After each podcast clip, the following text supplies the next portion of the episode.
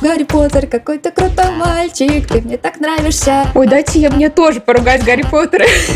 Да, и вот это хваленные любители Гарри Поттера. Он никогда бы не запрещал Гермионе, например, реализовываться и не запирал бы ее дома мыть посуду и растить детей. Какой у нас сегодня познавательный подкаст. Всем привет! Это подкаст «Женщины и все», который делает команда издания «Горящая изба». Мы рассказываем про все, что может быть интересно женщинам, а теперь еще и делаем подкаст. Я Эля Винокурова, шеф-редактор «Горящей избы». Вместе со мной главный редактор Таня Никитина. Всем привет! И редактор «Роста» Полина Накрайникова. Всем привет! В ноябре 2001 года состоялась премьера фильма «Гарри Поттер и философский камень». Ну вот и настал тот день, когда я могу сказать, а помните, 20 лет назад, когда мы были молоды, ну, в общем, да, это и правда знаменательная дата. И во многих СМИ, в том числе и у нас, вышло очень много материалов на эту тему. Кстати, вчера среди моих друзей э, начался флешмоб, все стали проходить наш текст э, по... Сможете ли вы угадать, откуда этот персонаж из «Властелин колец» или из «Гарри Поттера?» И все признали, что это очень сложный тест, который очень круто сделал, и передавали сердечки нашему автору Лере. А вот всем тоже советую пройти этот тест. Он действительно сложный, у меня 11 из 12, хотя э, я считаюсь ходячей энциклопедии по Гарри Поттеру, ну вот... Но не по «Властелину колец», судя по всему. колец меня подвел. Да. Эля, а у тебя какой результат? У меня, по-моему, 10 из 12 было, когда я проходила. Я в двух Ой, ребята, это сложно. Да, это правда. Вот. А еще у нас, конечно, был текст, в котором мы рассказываем, как редакция познакомилась с вселенной Гарри Поттера. Очень приятно было над ним работать. Я почти со слезами вспоминала, как мы на продленке в школе после уроков варили зелья. У нас Вау, э, там были такие старые бетонные блоки. Ну, не в школе. Ну, понятно, что сами. В школе нельзя запрещаться волшебством вне уроков, типа, как мы знаем. Э, вот, так что мы уходили во двор и э, варили в пластиковых стаканчиках э, из буфета всякие там крапиву со снытью, но, кажется, не пили это. И все выжили. А как у вас было, девчонки? Вы играли в Гарри Поттера в детстве? У меня немного нетрадиционная история знакомства с Гарри Поттером. Это какая? Тут нужна предыстория. В общем, дело в том, что я э, в детстве и в отрочестве, в общем, росла в религиозной семье, ходила в церковь, в воскресную школу и так далее. А если вы, может, не знаете, то в церкви Гарри Поттеру, по крайней мере, в то время было отношение, мягко говоря, не очень. То есть, э, в прямом смысле слова нельзя нельзя было смотреть фильмы про Гарри Поттера и читать книги, потому что там говорят про колдовство, рассказывают. А вам прям в школе это запрещали? Ну, то есть прям говорили, так, этого колдуна не смотреть? Слушай, я не помню вот прям такого формата разговора. В воскресной школе нам такого не говорили. Мы, в принципе, этого не обсуждали. Мы жили в мире, где нет Гарри Поттера. Но, в общем, в церкви были там такие истории, что вот вроде вы, ну, есть такой вот фильм или такая книга, и ее не надо смотреть. Ну, то есть в, в негативном аспекте месте. Причем у нас еще это было более-менее нормально, ну, то есть это было формально запрещено, но без особых последствий. А я знала еще какие-то церкви, в которых прямо анафеме могли предать за то, что ты посмотрел или прочитал Гарри Поттера, то есть отлучить тебя от церкви. Это было самое страшное наказание, которое может случиться с христианином. В общем, поэтому все по страхам непонятно чего его не видели. Так вот, соответственно, в момент, когда он вышел, в 2001 году фильм, книги, да, чуть пораньше, я все это в моменте не читала и не смотрела, даже не знала о том, что он существует. Но э, где-то в 2003 или 2004 году я была в гостях у знакомых, и там была кассета с Гарри Поттером. И я вообще занималась там подпольной деятельностью, ну, типа, якобы. Моя мама тоже была в это время в гостях, она мне, ну, ничего не запрещала, потому что она, видимо, тоже считала, что немножко неадекватно идет восприятие каких-то вещей. И, э, в общем, я его посмотрела и, конечно же, влюбилась. Мне тогда было лет 10-11. И я тоже начала ждать и письма из Хогвартса и все такое. Опять же, я это ни с кем не обсуждала ждала, да, тоже особенно Просто в церкви. тихонечко Просто ждала. тихонечко ждала, когда вырасту. Ха-ха-ха. В общем, такая вот история. А по итогу ты посмотрела и фильмы, и прочитала книги? И по итогу я посмотрела и фильмы, и прочитала книги, да, просто это немножко все было растянуто во времени, но да, я это сделала. Круто. Да, а еще, значит, что самое интересное, э, значит, э, ну вот в церкви есть такое мнение, а, например, у Дмитрия Быкова была лекция даже, которая называлась «Евангелие от Гарри Поттера», в котором он доказывал, что все мировые сюжеты великие основаны на Евангелии, в том числе Гарри Поттер, там по нескольким признакам, в частности, потому что там вот в книге герой воскресает и умирает. А то есть а, герой-то кто? Получается, Гарри Поттер э, Христос? Иисус Христос и Гарри Поттер, да, да, да, да, да. Какой у нас сегодня познавательный подкаст. Да, уж не говори. Э, вот, еще один признак, что у этого спасителя есть э, глупый герой, друг. Например, в Дон Кихоте это Санчо Панса, там у Гамлета Горация, у Гарри Поттера Рон Уизли и так далее. В общем, интересные разные параллели. Тоже послушайте, если у вас будет такая возможность. Очень интересная рекомендация. Прям меня очень заинтересовала. Я рада. Полин, я замечаю, что ты вот все просто задаешь вопросы или говоришь, что это очень интересно, но про себя ничего не рассказываешь. Что у тебя за история с Гарри Поттером? Ой, слушай, я в этом подкасте представляю меньшинство людей на планете, очевидно, молчаливое и закиданное камнями, потому что я не люблю Гарри Поттера. И я все время встречаю людей, которые фанатеют от этой истории, и каждый раз, когда человек говорит, о, это же было в Гарри Поттере, или как круто Гарри Поттер, я все время про себя смиряюсь и думаю, блин, ну сейчас я снова буду скрывать свою позицию и тихонечко улыбаться нравится. А ты не любишь его как-то принципиально, потому что ты прочитала его в детстве, но тебе не понравилось? Или ты просто не влюбилась в него в том возрасте и потом не поняла, что это было? Слушай, я уважаю право людей любить Гарри Поттера и считать эту историю великой, потому что, ну, странно не считать эту историю великой, вне зависимости от того, как ты к ней относишься, потому что она, правда, повлияла на массовую культуру, на миллионы людей. Но конкретно в моем случае я помню, что первый фильм я даже смотрела в кинотеатре. Вау, и ничего себе. У меня были абсолютно все условия для того, чтобы влюбиться в эту историю. Да, и ничего не произошло. Мне абсолютно ничего не понравилось. Не знаю, это так обесценивающе, наверное, звучит для многих людей, что великая история про маленького волшебника и его друзей не захватила. Но вот в моем случае так. Не люблю эту историю, не люблю всю вот эту символику, все вот эти вот магические штуки. И в целом, кстати, не очень люблю фильмы про ведьмы и колдовство. Вот, ну, просто мне это кажется все время каким-то скучным, надуманным, высосанным из пальца. После этого я пыталась дать Гарри Поттеру шанс, но только в виде фильмов. К книгам я не притрагивалась, и, возможно, может быть, еще однажды я открою книгу, и тогда ты все перевернется.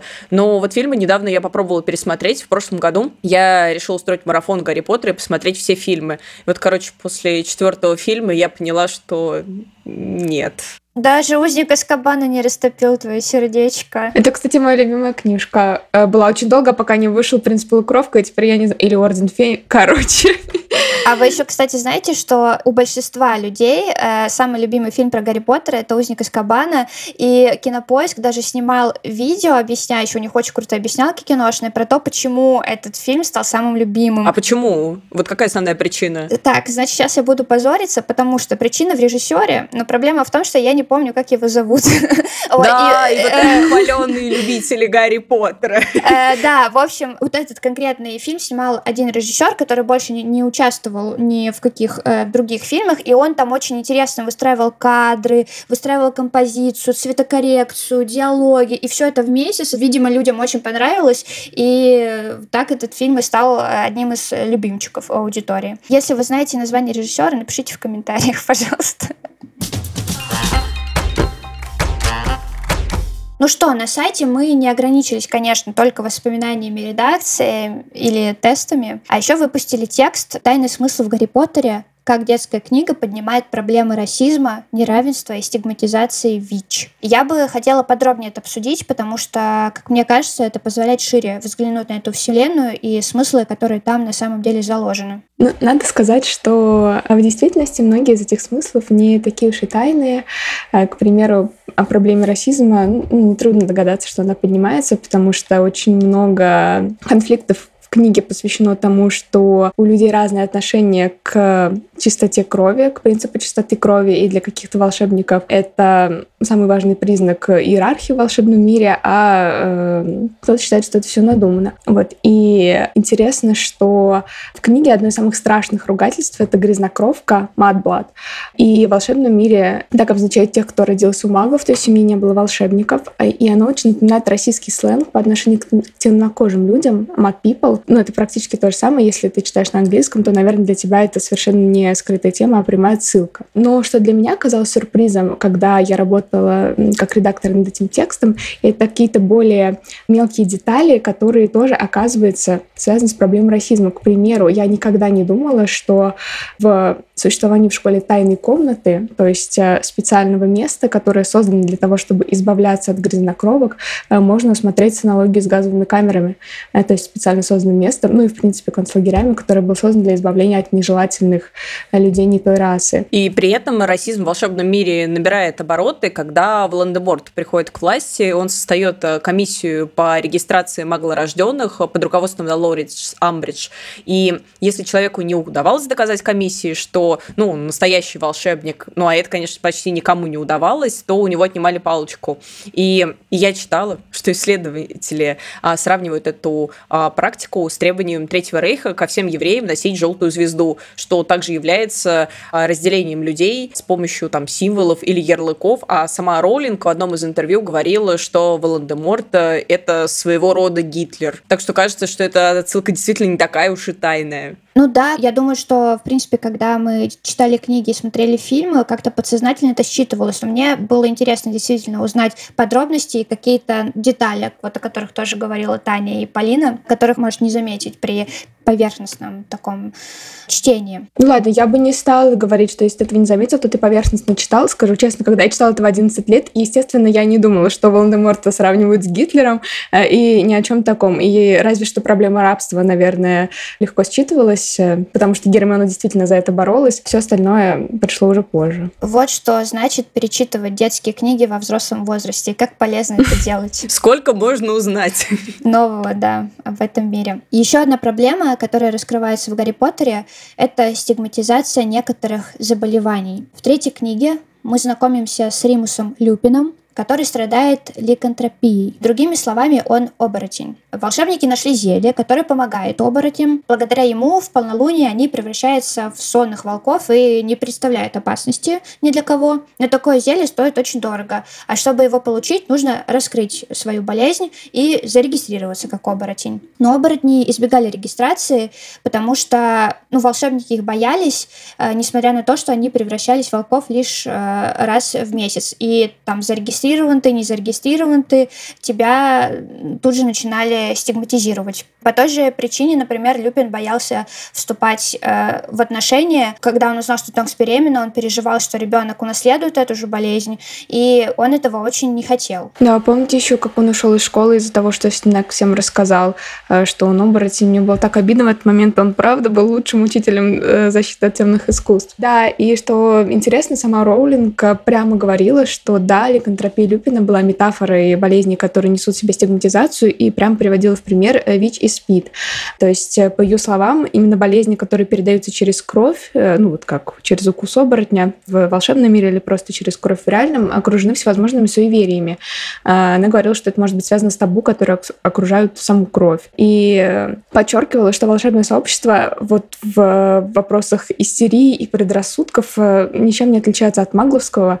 И несмотря на то, что Люпин был ну, реально классно, у него были друзья, его любили, у него была семья, э, все равно он очень страдал из-за этой болезни и не мог жить полной жизнью. И все это было не потому, что он был опасен для людей, а потому что ему мешали предрассудки и стереотипы в которые верили другие люди. Блин, вот если вдуматься, и это только два примеры из э, вот этой книжки. И, казалось бы, детская книга на деле, оказывается, поднимает очень важные проблемы. И, конечно, это еще не все, потому что там также раскрываются темы неравенства между богатыми и бедными, рабства, буллинга. И обо всем этом вы можете подробно прочитать на нашем сайте и офигеть от того, насколько умную книгу вы листали в детстве и могли этого не осознавать. Слушайте, ну книги про Гарри Поттера это все хорошо, фильмы, наверное, тоже все смотрели, но есть еще абсолютно неизведанная вселенная, в которой куча всего происходит, и это фанфики по Гарри Поттеру. Скажите, пожалуйста, кто-нибудь из вас читал какие-нибудь из них? Ну, про Полину я, наверное,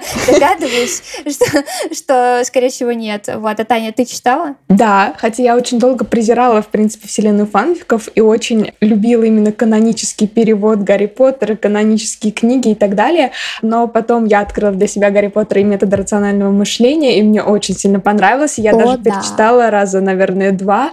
У меня есть издание, которое фанатское, которое русскоязычное, Фанаты сами собрали деньги, перевели и э, издали эти книги. Мне очень нравится, и, по-моему, это супер интересно смотреть на магию под таким научным углом и задаваться вопросами. А ты расскажи вообще про, про что, про что этот фанфик? А, ну вот представьте, что Гарри Поттер был не сиротой, который вырос в доме Дурсли, которые всячески над ним издевались и едва давали ему получать нормальное школьное образование, а все тот же самый Гарри с волшебными способностями вырос в семье ученого, и в его доме было много-много книг. И еще до того, как он получил письмо из Хогвартса, и узнал о магии, он изучил химию, физику, законы Вселенной, математику и все на свете, и ну просто был очень-очень умным. Ну, ботаном. И когда он узнает, что магия существует, он, в отличие от многих здравомыслящих ученых, не отрицает ее, а он удивляется тому, насколько классная эта неизведанная область, сколько там можно поставить экспериментов, и начинает, собственно, это делать. Да, это просто суперский фанфик, именно его я тоже прочитала полностью, хотя он огромный,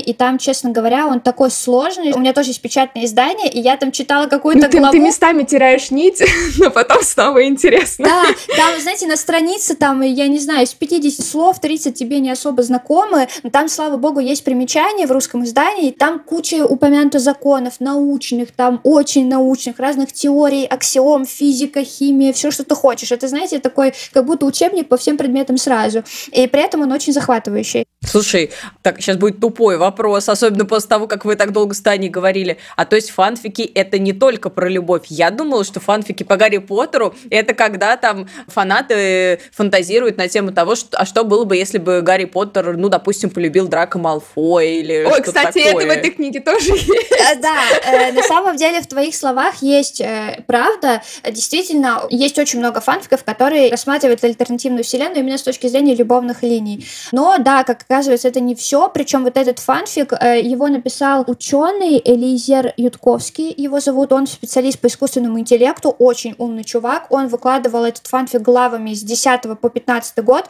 На самом деле, это кажется уже такой пик фанфиков, мне кажется, уже прошел в это время, потому что это все на 2000-е приходилось, и не думалось, что фанфик, который на- напишут там через э, сколько-то лет после того, как бум на это прошел, он станет самым популярным. Но это действительно так. Его выкладывали, его все читали, потом его переводили на энтузиазы на разные языки мира, в том числе на русский. Он есть на русском языке в онлайн в свободном доступе. И потом еще была краудфандинговая компания, в которой энтузиасты русские, они собирали деньги на издание, в печатное издание этих книг. В общем, это очень классный мир, который создал этот ученый, и всем советую, если кто-то еще не читал, и не пугайтесь, что там очень много непонятного, ну, все ничего не понимают на самом Я деле. так много узнала из сегодняшнего подкаста. Во-первых, что Гарри Поттер это в некотором роде Христос. Во-вторых, что фанфики бывают не только про любовь, но еще и сложные. Ужас. А, Кстати говоря, кажется, есть а, такой же фанфик, такого же стиля по сумеркам. По-моему, называется Luminosity. Мы потом это проверим, и, возможно, я ошибаюсь, потому что я его не читала, но его часто приводят в пример рядом с фанфиком а, Ютковского. Мне кажется, что это тоже про то, а, а что, как бы, если вот эта вся вампирская вселенная существовала по законам разума и логики, э, что бы тогда было? Кстати, интересный пример из э, методов рационального мышления, который я вспомнила. А, Представляете, там как раз ставится под вопрос фундаментальный признак волшебной вселенной из обычного Гарри Поттера о том, что чистота крови на что-то влияет. То есть там есть Драко Малфой, который в это верит, и Гарри, который мыслит методами рационального мышления, и он ему говорит, чувак, ты почему-то считаешь, что ты лучше всех, потому что у тебя чистая кровь, и всех людей поэтому меряешь, но давай проведем научный эксперимент и узнаем, действительно ли волшебники с чистой кровью сильнее магические или по каким-то другим признакам, чем другие. Вот, и они э, встречаются по ночам, чтобы проводить эти эксперименты, и я вам не скажу, что они выясняют, потому что это очень интересный эксперимент.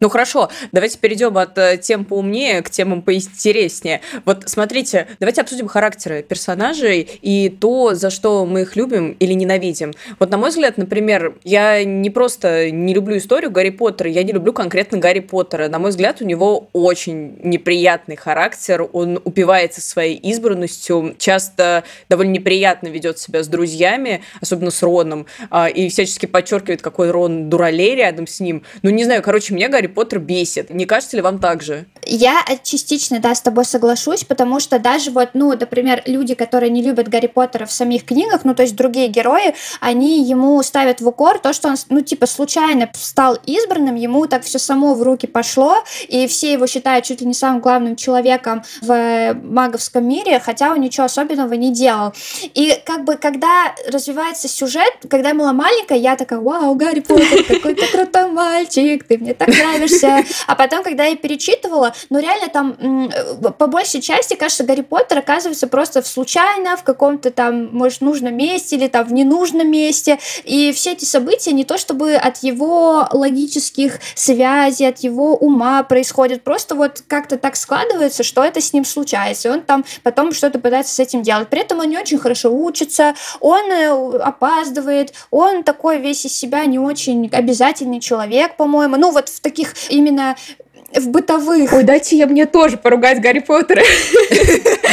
Мне он может тоже не очень нравиться. Все время кажется, что ему как будто больше всех надо. Просто требует ответа от директора, орет на него. Я когда это читала, мне даже в школе казалось, что это немного странно. И мне кажется, что действительно важное качество, благодаря которому с ним вот это все происходит, но это надо, кажется, признать, что он довольно смелый, и он действительно э, бездумно идет в самое пекло, и благодаря этому часто... Типичный гриффиндорец. Э, да, ну типа того, да. А вот не могу сказать, что он мне супер нравится как персонаж тоже, и что я прям люблю Гарри Поттера за Гарри Поттера. Вот Седрик Диггори, по-моему, более приятный персонаж. А какой вообще вот персонаж, на твой взгляд, самый классный во всей этой вселенной? Ну, они все замечательные. Мне очень нравится Невил, потому что у Невилла происходит очень интересная эволюция. То есть вначале он такой весь бедолага, забитый э, бабушкой и одноклассниками мальчик, которому много чего с трудом дается. Вот, а к концу книги он, ну, классный чувак, который проявляет смелость. Да, да он прямо раскрывается. И если условный Гарри Поттер, ну, он примерно одинаковый в начале и в конце, как и Гермиона, наверное. Ну, Гермиона эволюционирует еще в первой книге, и, и все. Вот, а Невил, за ним прям интересно интересно наблюдать, но он клевый. А я сейчас скажу какую-то очень странную даже для меня собой мысль, но когда я подумала об этом вопросе, я вспомнила про профессора Трелани.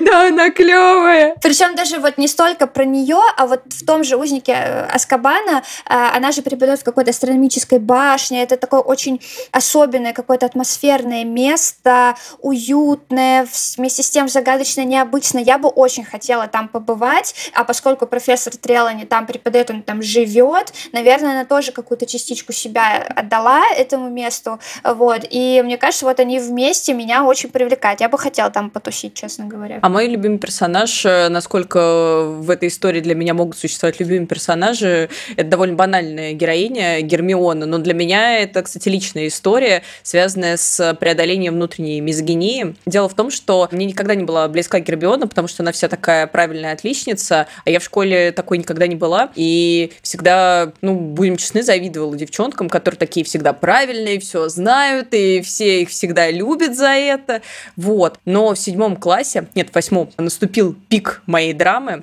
потому что мне понравился мальчик, и он написал мне, что, ну, я вот так себе девчонка, а вот Гермиона Грейнджер классная, и вообще Эм Уотсон, вот это вот э, классная девчонка, а ты, Полин, не дотягиваешь.